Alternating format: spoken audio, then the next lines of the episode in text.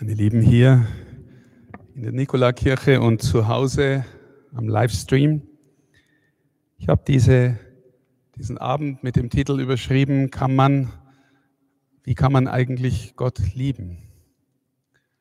Über das wichtigste Gebot von allen. Ihr kennt es, dass Jesus gefragt wird und er sagt, das wichtigste von allen ist, du sollst den Herrn, deinen Gott lieben, mit ganzem Herzen, ganzer Seele, und ganzer Kraft, mit all deinen Gedanken. Und die Stelle, die ich ausgewählt habe, die folgt im Lukasevangelium auf die Stelle, in der Jesus die Geschichte vom barmherzigen Samariter erzählt. Unmittelbar vor dem barmherzigen Samariter wird Jesus gefragt, was das wichtigste Gebot ist. Und er sagt das Erste, das ich gerade gesagt habe. Und dann fügt er hinzu, und das Zweite ist ebenso wichtig, du sollst deinen Nächsten lieben wie dich selbst. Und dann fragt einer seiner Zuhörer, wer ist eigentlich mein Nächster? Und Jesus erzählt darauf die Geschichte vom barmherzigen Samariter. Die Frage, wie liebt man eigentlich Gott, wird nicht beantwortet oder auch gar nicht gestellt. Aber das Evangelium erzählt unmittelbar nach dem Samariter diese Erzählung von Maria und Martha. Und ich deute sie sehr gern so als Antwort auf die Frage, wie liebt man eigentlich Gott? Und ich bin deswegen auch so froh, über das Thema heute sprechen zu können, weil am kommenden 1. Juli beginnt in der Barbara-Kapelle, das ist die Kapelle, die auch zum Komplex meines Wohnhauses gehört, eine Form des Betens, die sich in, der letzten, in den letzten Jahren auf der ganzen Welt ausgebreitet hat. Über 100 Menschen haben sich zusammengetan und haben gesagt, wir wollen dort einen Ort des Gebets, der Anbetung schaffen, bei dem Gebet nie wieder aufhört. Also wenn alles gut geht, wird in der Barbara-Kapelle ab 1. Juli ununterbrochen gebetet. Vermutlich gibt es am Anfang noch die eine oder andere Lücke. Wenn sich jemand berufen fühlt, kann er sich gerne einklinken. Ähm, jemand, äh, die Tabea, glaube ich, kann nachher mal kurz erklären, wie das geht. Oder die Daniela, werden wir sehen, ob, äh, ob da noch jemand Interesse hat. Das wird ein Beitrag sein von uns, von unserem Bistum, von diesen vielen Leuten, die eine Antwort geben wollen auf die Frage, was ist eigentlich das wichtigste Gebot? Und sie wollen mit ihrem bloßen Dasein vor Gott zeigen, dass es dass Gott es wert ist, dass Jesus es wert ist, geliebt und angebetet zu werden.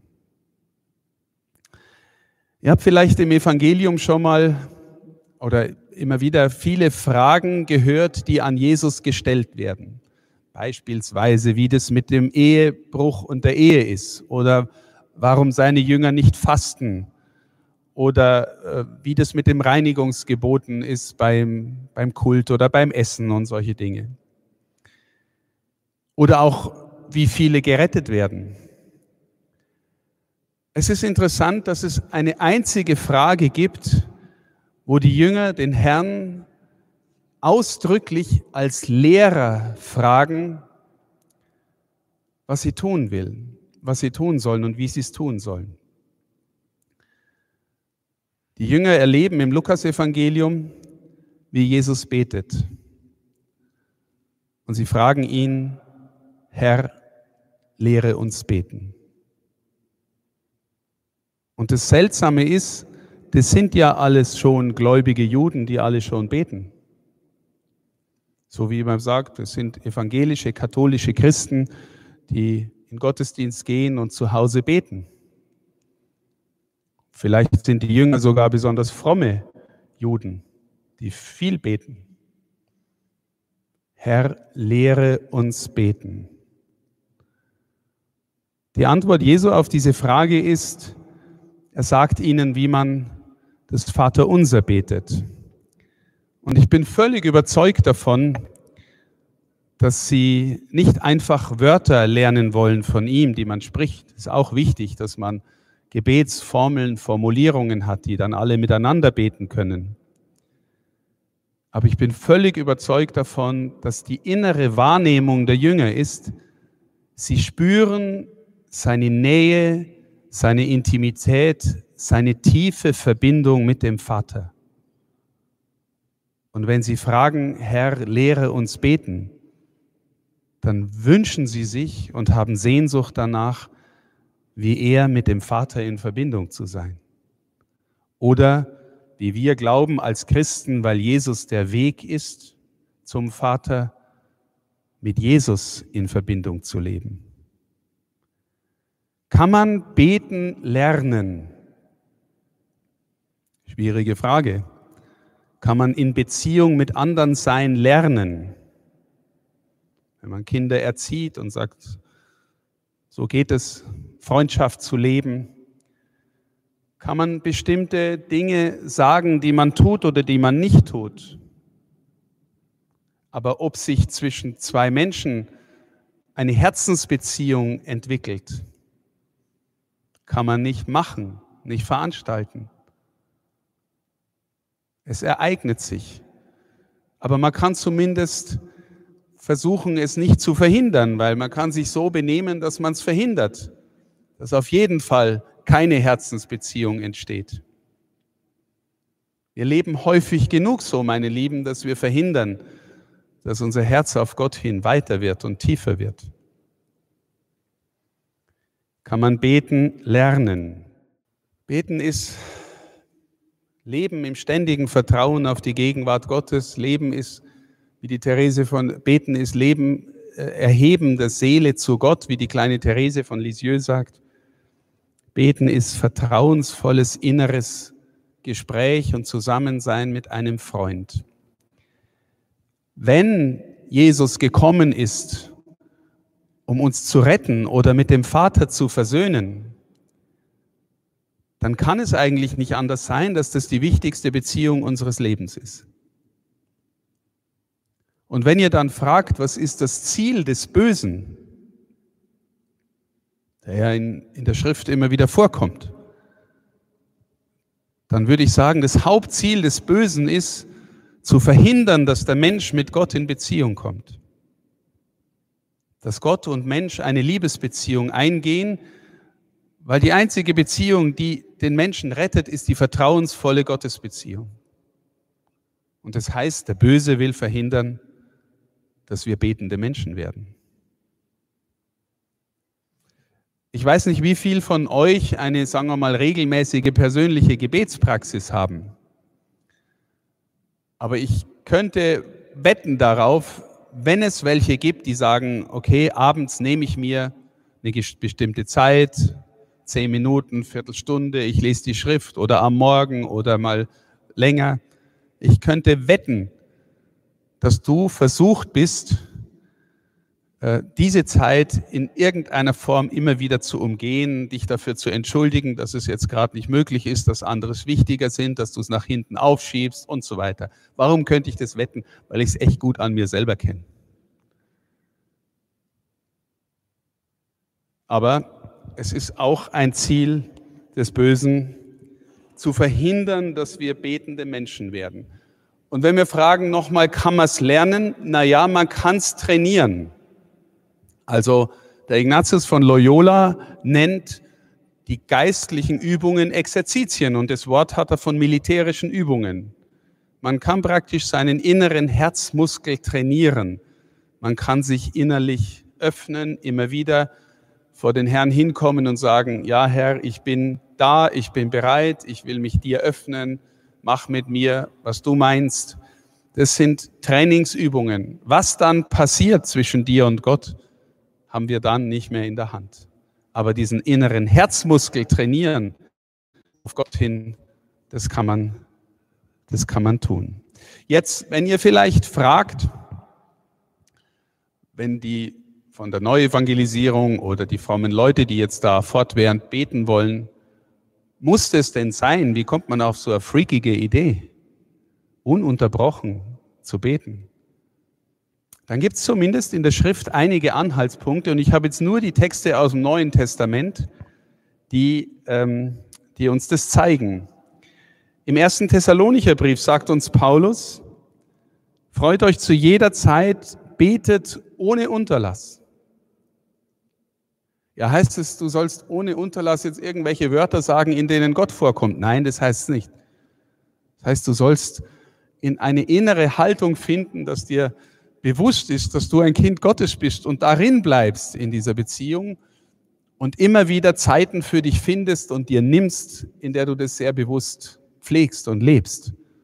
Wenn du verheiratet bist oder äh, verpartnert bist, dann Freund der Freundin hast und nie mit dem zu zweit bist, ja, dann wird dein Partner irgendwann mal sagen, ja, steigen wir doch oder rutschen wir doch einen Buckel runter, ja. Und wenn du dann sagst, ah, ich tue doch alles, ich arbeite 24 Stunden am Tag, damit äh, es uns gut geht und ich bring's Geld heim, keine Ahnung.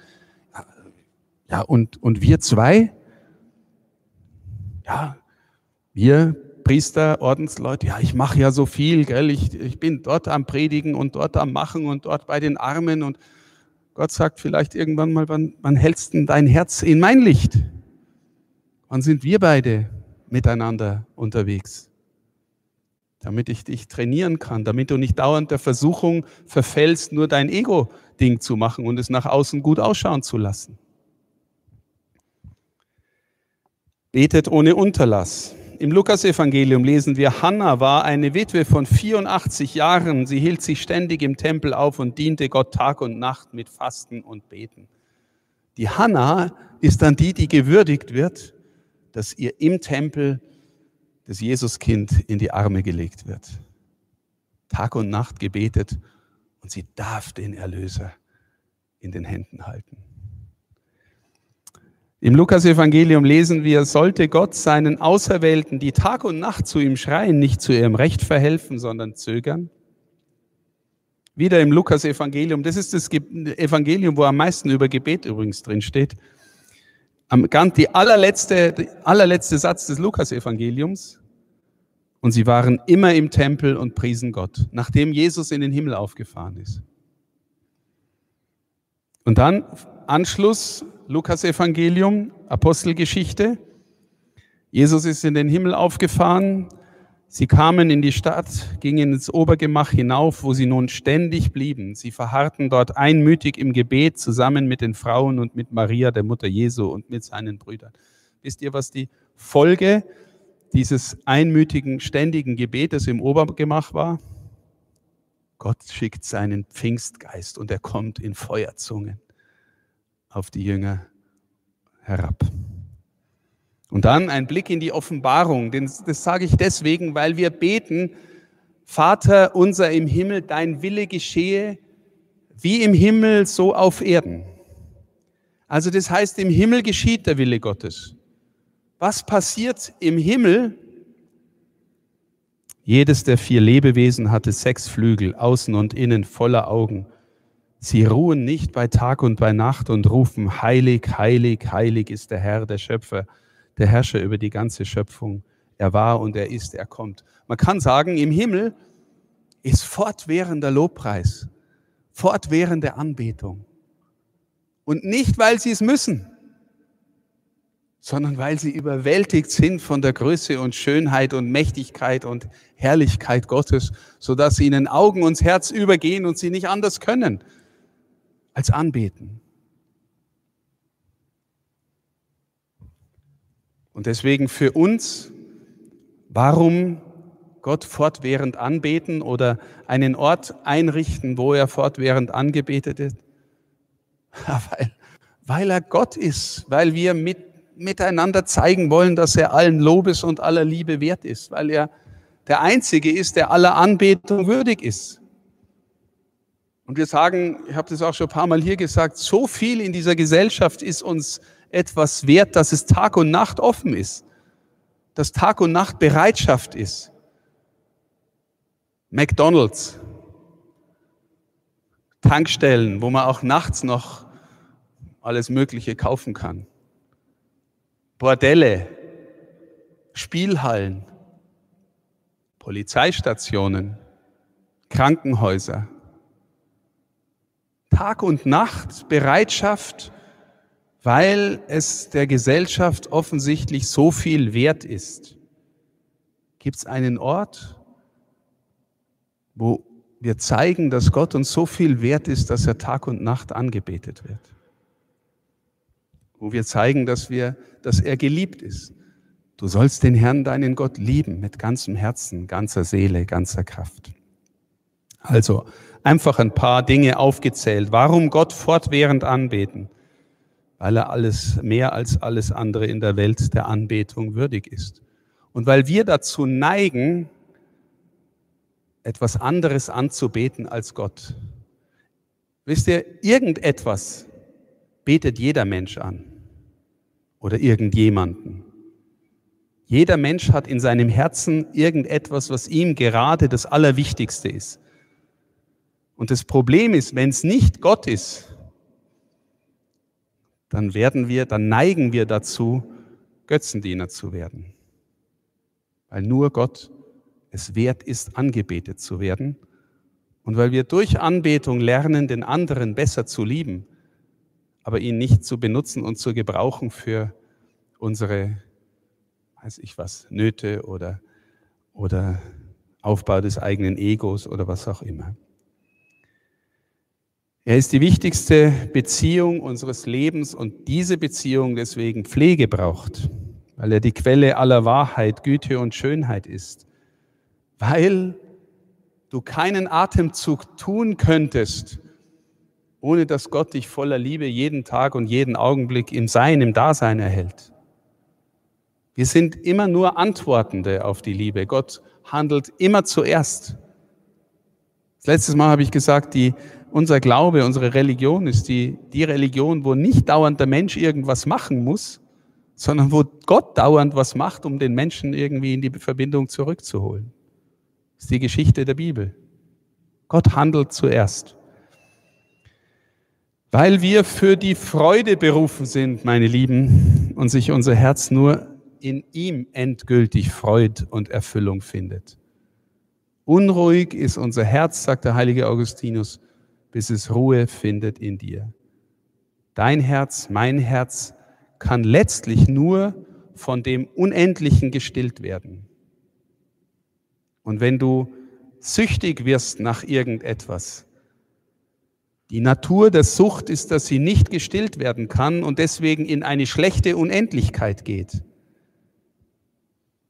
Das heißt, Sucht, die nicht aufhört, ist die Pervertierung der Sehnsucht nach dem Unendlichen. Weil Liebe sich verschwenden will. Jeder von euch, der irgendwas mit Leidenschaft gern hat, liebt, macht, dem ist wurscht, wie viel Geld er dafür zahlt oder wie viel Zeit er dafür einsetzt. Hast du mal Zeit für Gott um seinetwillen? Ist dir irgendwann einmal egal, ob du jetzt eine halbe Stunde oder drei Stunden in der Kapelle sitzt? Weil er groß ist und schön ist und weil du vor ihm da sein willst? Weil wir uns in das Umsonst der Liebe einüben wollen. Ich habe so oft schon gesagt, die Welt sagt, mein Gott, beten oder mein Gott, dich da engagieren, ist doch alles umsonst. Ja, so ist die Liebe hockst du da und schaust die Hostie an, alles umsonst. Bringt doch nichts. Nee, ist Liebe, ist der Ausdruck der Liebe. In allen anderen Dingen neigen wir dazu zu verzwecken und zu benutzen. Weil es großartig ist, von einem Ort zu wissen, an dem Tag und Nacht gebetet wird. Stell dir vor, es gibt so einen Ort, wo Tag und Nacht gebetet wird. Warum fortwährend beten? Ich bin auch überzeugt, meine Lieben, dass Gebet Atmosphäre verändert. Atmosphäre verändert und Herzen verändert. Viele von euch haben schon die Erfahrungen gemacht, wahrscheinlich, wenn sie in Klöster gehen. Hier ist gut sein. Hier ist irgendwie, hier atmet man eine andere Luft oder hier ist irgendwie mehr Tiefe, mehr Gelassenheit. Du bist gern da. Warum? Naja, da gibt's Menschen, die seit Tausenden von Jahren oder Hunderten von Jahren Gott anbeten und er vielleicht deswegen auch gern da ist mit seiner Gegenwart, weil sie ihn kennen und lieben. Gebet verändert Atmosphäre und Gebet verändert dich selbst. Ich frage mich so oft, meine Lieben, wisst ihr, ich bin nicht der Jüngste, jetzt bin ich 56 und bitte dauernd den Herrn, dass er mein Herz verändert und es geht echt zach, es ist langsam, aber, aber wenn irgendwas mich verändert, dann habe ich immer den Eindruck, die Verwundung durch Gottes Liebe. Und das Leben an sich, das normale, der natürliche Verlauf macht eher starrer und älter und äh, in sich selber eingedrehter. Die, das Berührtwerden, das Verwundet-Werden durch Gottes Liebe macht neu. Warum fortwährend beten? Weil es ein Privileg ist, sich in eine Gemeinschaft von betenden Menschen einfügen und einklinken zu dürfen. Ich habe äh, eine Freundin, die ist Journalistin und er erzählt, wir reden dann manchmal über Gott und über Gebet und dann sage ich ihr, dass ich morgens äh, länger im Gebet bin und oft auch mit meiner Gemeinschaft, meistens sogar. Und dann haben wir also bete Stundengebet und dann Anbetung und dann meistens feiern wir auch noch die Messe und so und dann sagt die, was für ein Privileg, gell? sie ist Familienmama und so und was für ein Privileg, dass du einfach so Zeit hast und dir das nehmen kannst und vor Gott sein kannst. Ist eine völlig andere Perspektive als, ja, um Gottes Willen, jetzt muss ich schon wieder in der Früh so früh aufstehen und da hocken und irgendwie passiert nichts. Es ist echt schön, sich in die Gemeinschaft einklinken zu dürfen und miteinander zu beten. Jetzt habe ich hier einen Satz stehen, der mich in letzter Zeit sehr beschäftigt. Weil die Gnade auf dem Weg des Seins kommt, heißt es. Und ich sage immer wieder, dein Sein ist dir aus Liebe umsonst geschenkt. Du bist einfach, ohne dass du, du bist einfach da und du bist von Gott geliebt, ohne dass du zunächst was dafür tun oder leisten musst. Sei einfach. Das bedeutet natürlich auch, nicht einfach irgendjemand anderer sein wollen, irgendwie, äh, weiß ich was, deinen eigenen Größenwahn hinterherziehen oder deinen Egoismen frönen. Gott hat dich gemacht. Warum? Naja, damit du auch ein liebender Mensch wirst. Und es braucht schon Demut, braucht schon, ich habe damals als Primitspruch vor 20 Jahren gewählt, was hast du, was du nicht empfangen hättest? wenn ich in der Haltung lerne, vor Gott zu sein, alles von ihm zu erwarten, dann schenkt Gott auf diesem Weg die Gnade dazu. Gnade, Charisma schenkt er dir, damit du Gemeinde aufbaust, damit du mithelfen kannst, dass etwas wächst, äh, auch in der Gemeinde, in anderen Menschen. Und meine Erfahrung ist, das kommt nicht in, dem, in der Weise, dass ich sage, ich bin der große Maxe, ich kann alles und weiß alles und mache alles. Sondern wenn du lernst, in der Demut mit dir machen zu lassen, dann kommt die Gnade und schenkt dir manchmal Dinge, Sätze, Worte, Gebete oder Handlungen oder wo, wo du spürst, plötzlich wird jemand berührt und da ist ganz viel Gnade passiert. Ich habe echt schon öfter erleben dürfen, dass sich Menschen, auch hier bei BNP oder bei anderen Gelegenheiten, wirklich bekehren, wirklich ihr Herz für Jesus öffnen. Und ich denke mir jedes Mal, was ist das für ein Wunder? Und könnt heulen und stehe daneben und denke mir, ja, der Heilige Geist arbeitet wirklich an, der, an diesem Menschen. Und, und das Evangelium ist die reine Wahrheit. Aber in dem Augenblick, in dem ich mein, habe ich wieder toll gemacht, mach ich, alles weg. Ist alles weg. Wenn es dich selber aufbläst, die Gnade kommt auf dem Weg des Seins und das Sein ist die umsonst geschenkte Liebe. Warum fortwährend beten? Weil sich Kirche vor allem aus der erneuerten Gottes, aus der erneuerten, vertieften Gottesbeziehung selbst erneuert. Wir glauben, dass Kirche in der schwierigsten Krise seit Jahrzehnten, vielleicht seit Jahrhunderten ist. Aber die Krise, die wir haben, strukturell, Missbrauch, Finanzen, was auch immer, Machtfrage, ist vor allem und zuerst eine spirituelle Krise. Geistliche Erneuerung erneuert nachher auch Strukturen, aber nicht zuerst, wenn wir an den Strukturen basteln. Das heißt nicht, dass nichts erneuert werden muss. Im Gegenteil, ich glaube wirklich, dass, sich, dass die Kirche auch gewissermaßen sterben und auferstehen muss. Aber es erneuert sich aus der Hinwendung zu ihm. So war es die ganze Geschichte Israels auch hindurch und auch immer in unserer Kirchengeschichte. Warum fortwährend beten? Weil Gott die Treue liebt und er ist selbst der treue Gott, der zu uns steht. Vielleicht noch, warum an einem Ort fortwährend beten? Weil es immer konkrete Orte gegeben hat, an denen Gott wohnen wollte in der Schrift. Gott hat wir sind Menschen, die in Zeit und Raum leben und nicht anders leben können. Und wenn Gott uns entgegenkommen will, dann sucht er einen Ort in Zeit und Raum, wo er unter uns sein kann. In Jesus ist Gott hier und jetzt ganz konkret Mensch geworden. In Israel wollte er im Tempel wohnen. Wir glauben, in jeder Kirche, bei uns Katholiken, und, äh, ist der Tabernakel Wohnort Gottes in der Welt.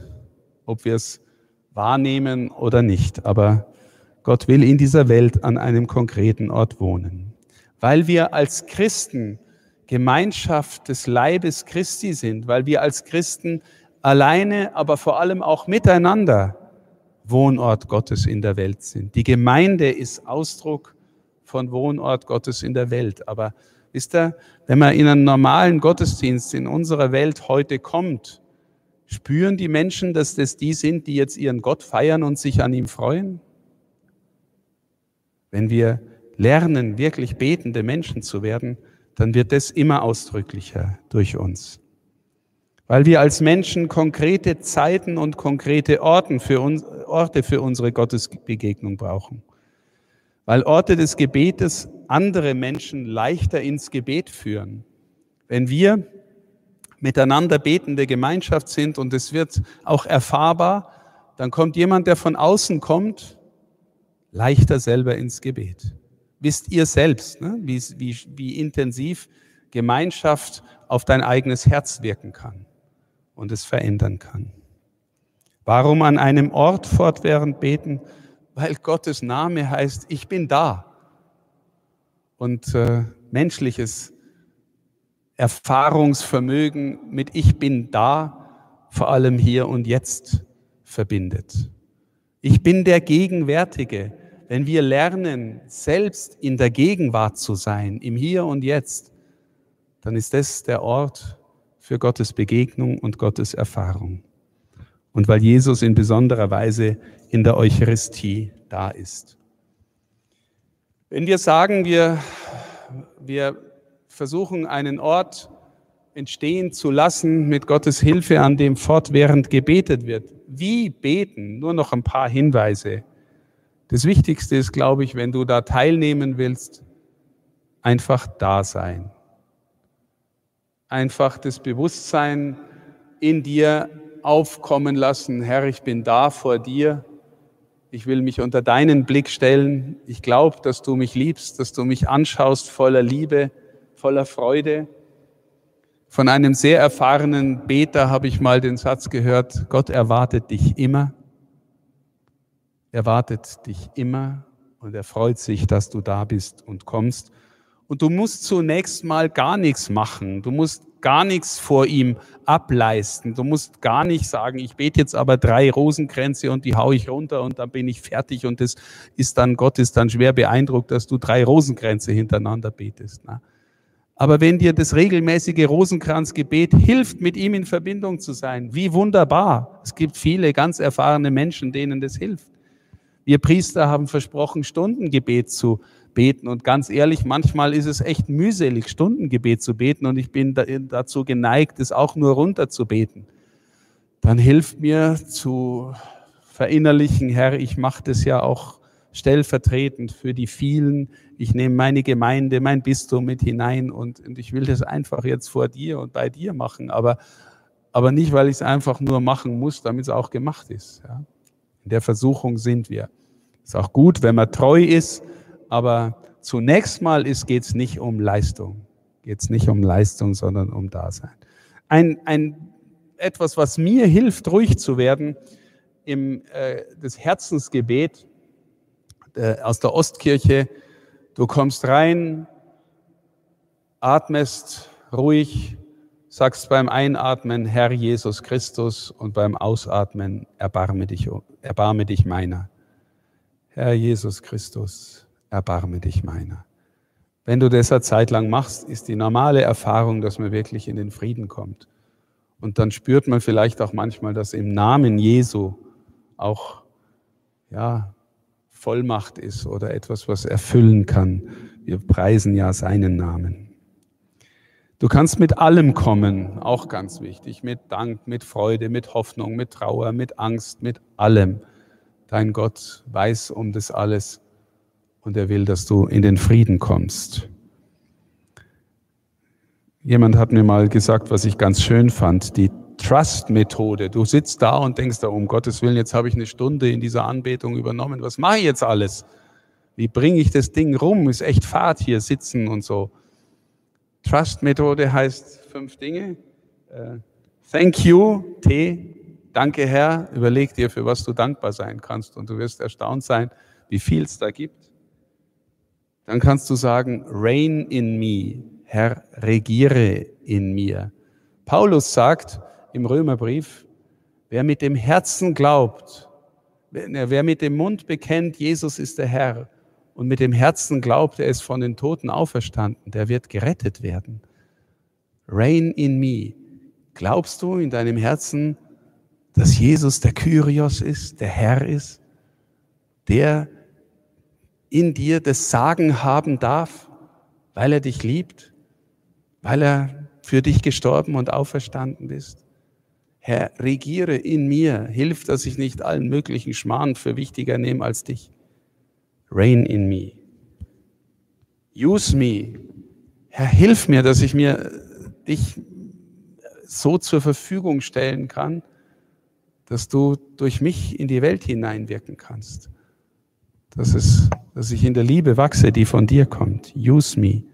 Strengthen me stärke mich. Stärke mich in der Fähigkeit zu bekennen. Stärke mich in der Überwindung von Menschenfurcht, so dass ich mich nicht dauernd schäme, wenn ich deinen Namen in den Mund nehme oder wenn ich sage, ich gehöre zur Kirche, ich gehe auch noch hin, obwohl ich erst, obwohl ich 20 bin und kein anderer 20-Jähriger, den ich kenne, da auch noch hingeht. Strengthen me, weil ich dich kenne, Herr. Teach me, lehre mich, die Jünger sagen, Herr, lehre mich beten. Trust-Methode. Du kannst die Schrift lesen, du kannst mit dir beten, du kannst dich in sie hineindenken, du kannst mit dem Gotteslob beten, du kannst dich auf die Beichte vorbereiten. Du kannst singen, Rosenkranz beten, Fürbitten, Stundengebet, schweigen, einfach nur da sein. Letzter Punkt. Ich bin wirklich überzeugt davon, dass Beten lernen bedeutet lieben lernen. Beten lernen bedeutet lieben lernen. Und wenn du spürst, dass in deinem Gebet, sagen wir mal, du bist auf lange Sicht unterwegs, ein betender Mensch, und, und das, was der Paulus im Galaterbrief im fünften Kapitel aufzählt, dass die Frucht des Geistes ist Liebe und Güte und Freundlichkeit und Treue und Selbstbeherrschung, was da alles kommt. Wenn wenn das nicht wächst, wenn du zornig und gierig und neidvoll und beleidigt und was auch immer bleibst und sagst, naja, ich und mein lieber Gott, wir haben eine gute Zeit beim Beten, dann ist wahrscheinlich bei deinem Gebet irgendwas faul. Ja? Beten bedeutet Gott lieben lernen und deswegen die anderen lieben lernen. Und deswegen ist es wunderbar, dass wir in Passau einen Ort bekommen, wo hoffentlich bald 24 Stunden, 365 Tage im Jahr, sieben Tage die Woche, 365 Tage im Jahr, durchgehend Gott verherrlicht wird, am besten bis er wiederkommt. Die Kirche betet nämlich, Maranatha, komm Herr, komm Herr. Hilf uns, befreie uns, erneuere die Welt und uns selber. Danke.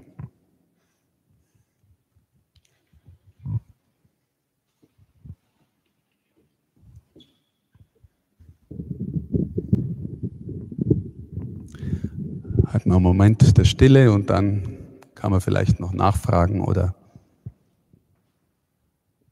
Zeugnis geben.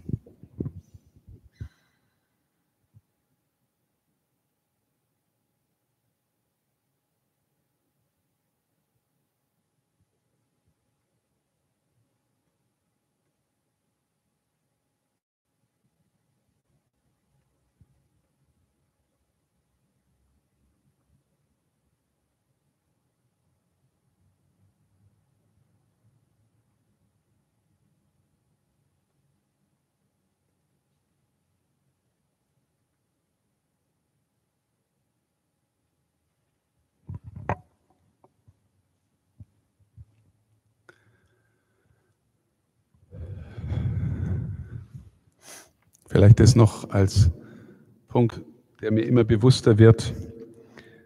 Es ist echt nicht so leicht, ähm, auch, fürs, auch treu zu sein in einem bestimmten Ausmaß, das, man, das ich mir, das wir uns in der Gemeinschaft gegeben haben. Und du bist manchmal echt müde und hast nicht nur sinnvolle Gedanken oder äh, bist vielleicht am Einnicken oder was auch immer. Was ich trotzdem spüre, wenn man in der Treue bleibt, bleibt man auch im Frieden und in der Freude. Und es ist nicht so, dass wir gerade in der Kirche wenig Sorgen hätten oder dass Bischöfe wenig Sorgen hätten. Aber ich bin völlig überzeugt davon, dass mir das Sein mit ihm hilft, im Frieden zu bleiben. Gibt es Fragen, Zeugnisse? Die Dani.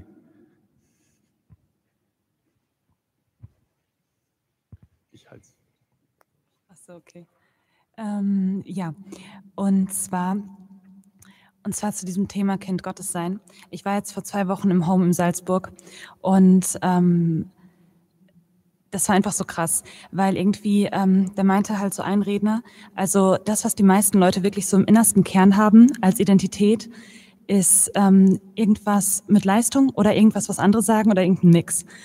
Und ähm, dann dachte ich, ja, bei mir ist ein Mix aus den beiden Sachen und irgendwo Kind Gottes und immer mal wieder so, ne? Genau. Und ähm, ich habe dann Jesus einfach gesagt, ja, Jesus, ganz ehrlich, also ich weiß jetzt nicht, wie du das noch hinbekommen willst, aber ähm, ich habe dich schon ein paar Wunder in meinem Leben ähm, machen sehen. Und ich bitte dich einfach dafür, dass du mich das irgendwie begreifen lässt. Und in dieser Woche im Home ist unglaublich viel passiert. Es ist wirklich ein guter Ort, wo viel gebetet wird. Er ist mega authentisch. Die Leute sind nicht 24-7 am Rumlächeln, aber sind trotzdem voll freundlich. Und Genau. Und weil mir das so viel gebracht hat, habe ich die ganze Zeit während des Vortrags gedacht, boah, wenn wir auch sowas wie ein Zeugnis geben könnten, dann erzähle ich davon. Und ich weiß nicht, wann Sie jemals nach einem Zeugnis gefragt haben, keine Ahnung. Aber verbunden mit ähm, dieser Sache, dass es eine ähm, kompakte Jüngerschaftsschule gibt. Und da geht es genau um dieses Thema Identität und Kind Gottes sein. Und diese Jüngerschaftsschule, die ist halt Ende Juli bis August, also es sind drei Wochen. Und äh, wenn ihr da irgendwie Fragen zu habt oder Interesse dran, dann könnt ihr auf mich zukommen und ich vermittel weiter an Leute, die mehr wissen. Aber das ist wirklich richtig gut und ich glaube, ich werde ähm, die Hälfte meines Kroatien-Urlaubs, Heimaturlaub streichen, um dahin zu gehen. Genau. Danke für das Zeugnis und für den Werbeblock.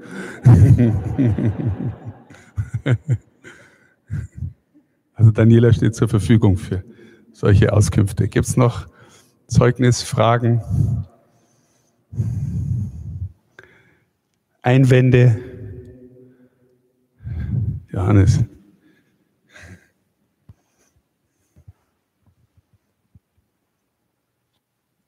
Du hast ja im Vortrag erwähnt, beten heißt lieben lernen, aber lieben heißt ja auch leiden lernen quasi.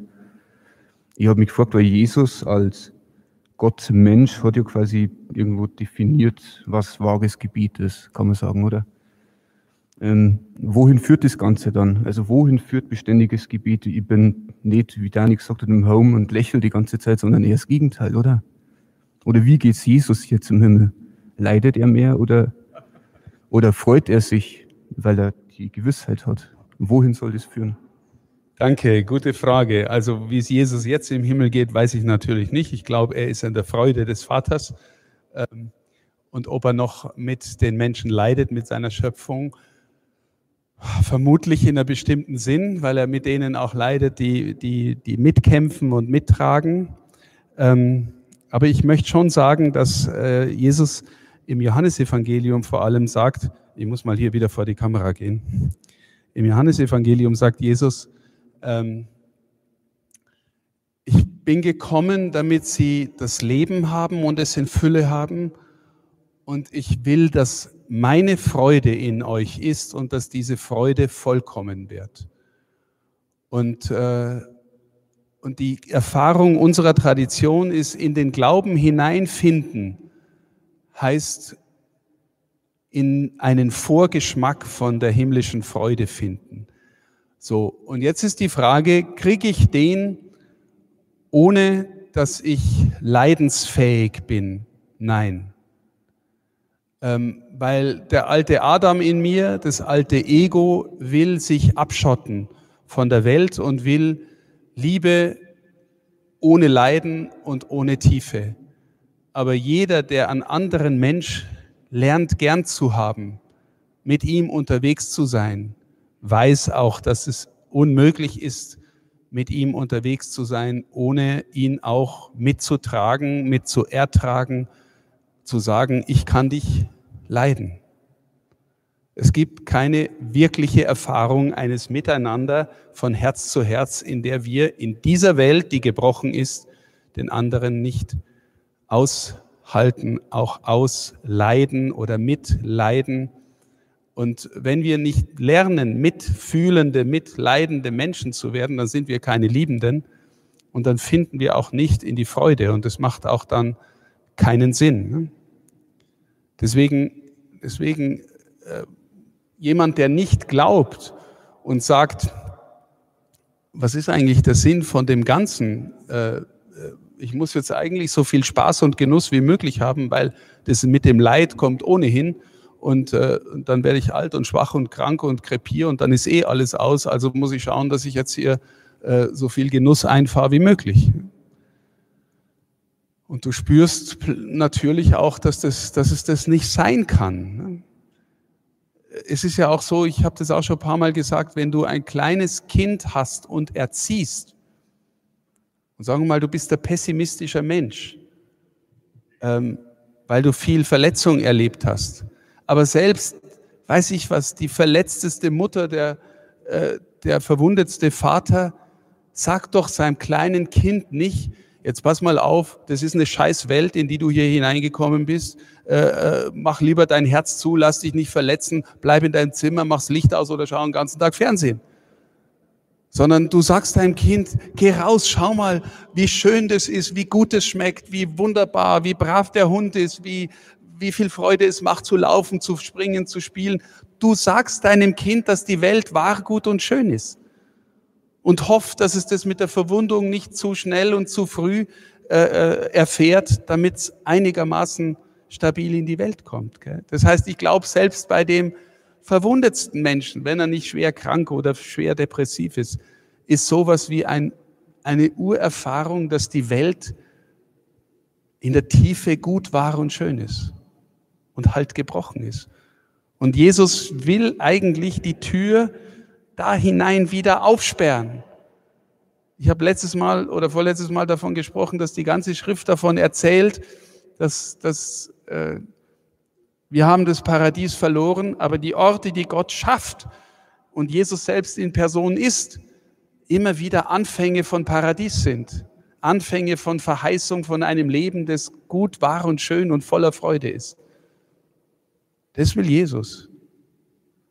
Und der Weg ist die Liebe. Und ist mit der Liebe der Weg des Leiden? Ja, auch. Aber wir bleiben dabei nie stehen. Und ich habe die Erfahrung gemacht, dass Menschen, die glauben, viel besser durch Leiden gehen können und tragen und mittragen können als andere, die nicht glauben, die sich schwer tun. Durchschnittlich, ne? es gibt Ausnahmen, aber ja. Brian. Ich möchte auch noch einen kleinen Werbeblock machen, Zeugnis geben, weil diese zwölf Quadratmeter von der Barbara-Kapelle, also äh, für mich in den letzten fünf Jahren wirklich ein Ort sind, wo ich unglaublich viel mit Gott erleben durfte schon. Also schon das, ihn kennenzulernen dort in der Stille ähm, hat ja und auch jetzt die letzten Monate, wo ich wieder dort im Haus wohnen darf, ist es wirklich der Ort, wo Begegnung stattfindet. Das zum einen, zum anderen ähm, hat Jesus sehr deutlich an mehreren Stellen versprochen, dass die Fürbitte äh, vor seinem eucharistischen Angesicht besondere Wirksamkeit hat. Und ich kann echt nur staunen, wer sich alles so um mich herum bekehrt. Ich glaube, jeder von euch kennt Menschen, von denen er sich wünschen würde, dass sie äh, in eine Beziehung mit Jesus hineinfinden. Und ich kann wirklich nur sagen, wer also ihm Zeit schenkt, vor allen Dingen auch in der Nacht, glaube ich, ist eine besonders wirksame und schöne Zeit mit dem Herrn, der ähm, der kann wirklich in das Herz Gottes hinein äh, finden. Und ich möchte euch ermutigen, äh, diesen euren Esel anzubinden, wie in Salzburg immer gesagt wird. Also äh, am besten gleich heute noch direkt auf mich zukommen nach BNP. Ich habe mein Handy dabei, da kann man die Stunden direkt in, die, in den Kalender eintragen. Ähm, und nicht lange zu zögern, weil am 1. Juli geht's los und es gibt äh, und die Stunden sollten noch voll werden. Ähm, und vielleicht noch ein letzter Gedanke ich glaube, dass es so wie der Bischof auch vorhin gesagt hat, ähm, eine Beziehung davon lebt, dass sie auch etwas kostet, im guten Sinne. Und dass es eben nicht nur darum geht, ja, wo habe ich jetzt noch gerade eine freie halbe Stunde, sondern zu sagen, ich möchte wirklich ähm, da rein investieren, so wie ich Sport mache, so wie ich mich mit Freunden verabrede. Und noch ein kleiner Disclaimer in diese Richtung. Also wenn du eine feste Stunde übernimmst, heißt es nicht, dass du sie auf Gedeih und Verderb für immer ausfüllen musst. Du kannst natürlich auch eintragen in dem Online-Kalender, dass du mal im Urlaub bist oder dass du, was auch immer, keine Zeit hast. Danke für den Werbeblock. auch gut. Äh, da möchte ich noch eine Erfahrung anfügen ähm, von Leuten, die sowas schon länger machen. Ähm, die zum Beispiel in Altötting haben wir ja jetzt schon seit vielen Jahren einen Ort äh, der Anbetung rund um die Uhr. Und da ist die Erfahrung, dass eben viele Menschen da mitmachen und mancher hat dann seine Wochenstunde Donnerstag auf Freitag von drei bis vier Uhr morgens.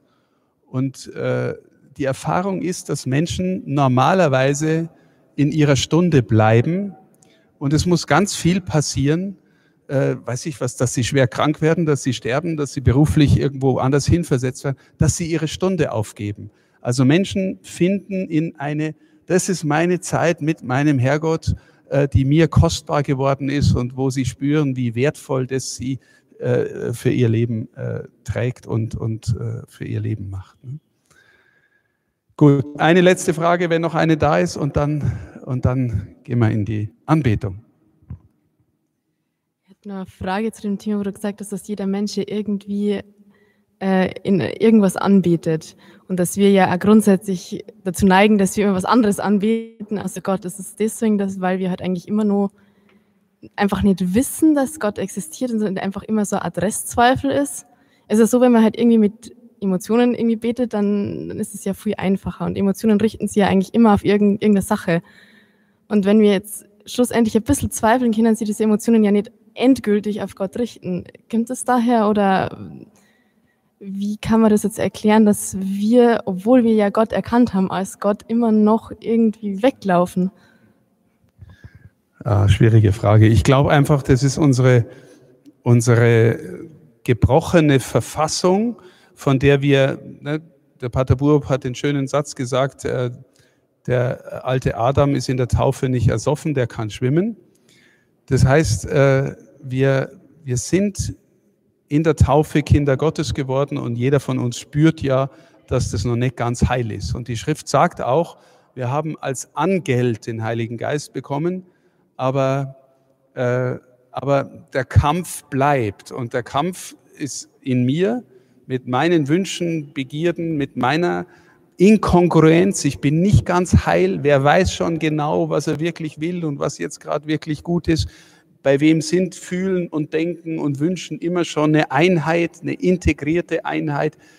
Bei kaum einen. Und äh, deswegen sind wir bleibend versuchbar. Ne? Das ist der eine Aspekt. Der andere Aspekt ist, du hast auch von Gefühlen gesprochen, Chrissy, die, die Erfahrung, die man machen darf, wenn man manchmal im Gebet gute Gefühle hat. Das ist ganz gut und schön. Ne? Aber Gott will nicht, dass du ein Kind bleibst im Sinn von nicht erwachsen werden, nicht reif werden. So. Ne? Wir, wir lieben Gott und beten dann, weil wir immer unsere guten Gummibärchen kriegen und die schmecken uns so super. Und Gott reicht uns dann irgendwann mal die gelbe Rübe und den Apfel, der ist echt viel gesünder als die Gummibärchen. Und du denkst da, der Tyrann, der gönnt mir meine Gummibärchen nicht, ich habe keine guten Gefühle mehr aber er will, dass du wächst und äh, ja, du. Ich kann mich wirklich an Zeiten erinnern am Anfang meiner Berufungsgeschichte. Ich habe mich gefühlt wie an der Hand Gottes. Ich habe mich gefühlt, ich hätte sagen können, die Tatsache, dass es den Heiligen Geist gibt in meinem Leben, die ist viel wirklicher als die Tatsache, dass zwei und zwei vier ist. Ja, wirklich. Ich war voller Gewissheit und irgendwann merke ich, er lässt die Hand los und sagt, ja, jetzt ist schön, gell, du musst ja selber laufen lernen und jetzt renn mal und dann kommt da äh, ein Felsen und jetzt steig mal über den, ich bin schon da, gell, ich schaue dir zu und wenn es dich hinhaut, ich komme schon, ich, ich bin schon da, ne? aber geh, geh, werd erwachsen, kämpf, kämpf selber. Ich will umsonst geliebt werden. Du willst umsonst geliebt werden, einfach weil du du bist. Gott will auch umsonst geliebt werden, nicht weil er dir immer nur Gummibärchen schenkt. Das macht uns im Leben reif. Und das ist die, die andere Seite dessen, ne? dass, wir, dass wir dann manchmal beim, beim Johannes vom Kreuz ist die dunkle Nacht die große Kategorie, durch die er dieses radikale Umsonst lernt. Ich will wirklich immer neu einen Akt des Glaubens erwecken und glauben, dass Gott da ist, obwohl ich null spüre, obwohl ich keine Freude habe an den Dingen dieser Welt, obwohl ich in der dunklen Nacht bin. Therese von Lisieux, die großen Gestalten, Mutter Teresa. Gott erzieht uns, dass wir umsonst geliebt werden. Wenn du, ich bin Mutter Teresa auch mal begegnet, gell? auch in der Zeit, weiß ich im Nachhinein, wo sie ihre Tagebücher geschrieben hat, wo sie, wo sie sowas sagt wie kein Glaube, nur Nacht, nichts, keine Liebe in meinem Herzen. Wenn du ihr begegnet bist, hast du gedacht, ja, das ist ja unglaublich, was die Frau an überfließender Liebe hat. Gell? Es ist ein bisschen von dem, die Gnade kommt auf dem Weg des Seins. Die, die Gnade wird ihr geschenkt für die anderen und sie selber erfährt sich in der Nacht, aber, aber weiß die anderen aufzubauen. Okay, wir beten an und lieben umsonst.